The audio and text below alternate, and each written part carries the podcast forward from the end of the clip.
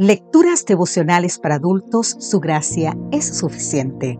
Cortesía del Departamento de Comunicaciones de la Iglesia Dentista del Séptimo Día Gascue en Santo Domingo, capital de la República Dominicana.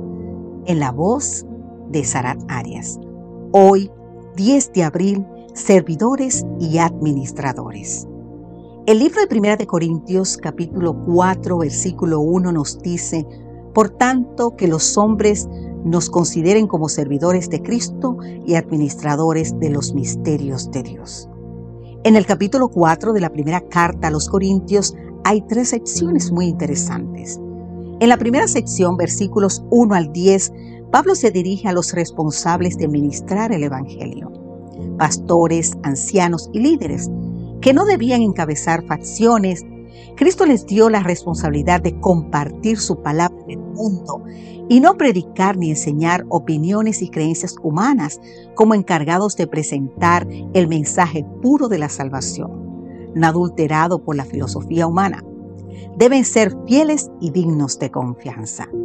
En la segunda sección, versículos 11 al 13 del capítulo 4 de Primera de Corintios, Pablo recuerda que quienes sirven a Dios sufrirán, pero deben sobrellevarlo con valor ante la mentira deben bendecir, ante la persecución soportar y ante las disputas buscar la reconciliación.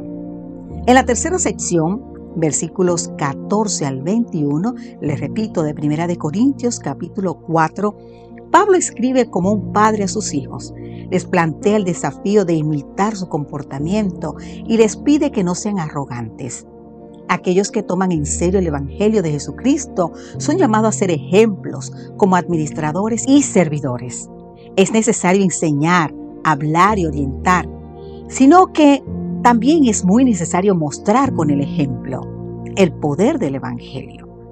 Hablar es fácil, pero dar ejemplo es actuar o comportarse de una manera que los demás puedan imitar.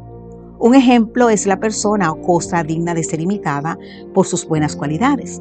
Por ejemplo, es la expresión que se usa para presentar un caso concreto de lo que estamos explicando. Y tomar ejemplo es actuar o comportarse siguiendo el modelo de otra persona. En el texto, además, Pablo menciona a los servidores. Originalmente se designaba con ese término a los remeros de las galeras de guerra, para distinguirlos de los soldados que peleaban en cubierta.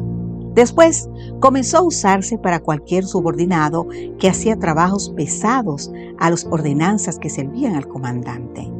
Por eso Pablo cree que estos servidores son los ordenanzas del capitán general, Jesús, siendo así los representantes oficiales humanos de Cristo y los funcionarios regios de su reino.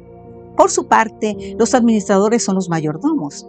Los griegos aplicaban esta palabra a los esclavos o los libertos, a quienes se les confiaba el cuidado y el manejo de la casa y la tierra pertenecientes a su amo. El ministro del Evangelio, ministrar es servir, tiene a su cargo la iglesia de Dios en la tierra y debe proporcionar todo lo necesario para su bienestar. Querido amigo, querida amiga, Hoy debemos decir, Señor, ayúdanos a ser fieles servidores y administradores de tu iglesia, buscando salvar pecadores. Recuerda, la Biblia no manda a los pecadores a buscar la iglesia, sino que manda a la iglesia a que busque a los pecadores. Así dice una frase de Billy Graham. Que Dios hoy obre nuestra vida para salir a buscar a aquellos que necesitan escuchar sobre el mensaje de salvación. Amén.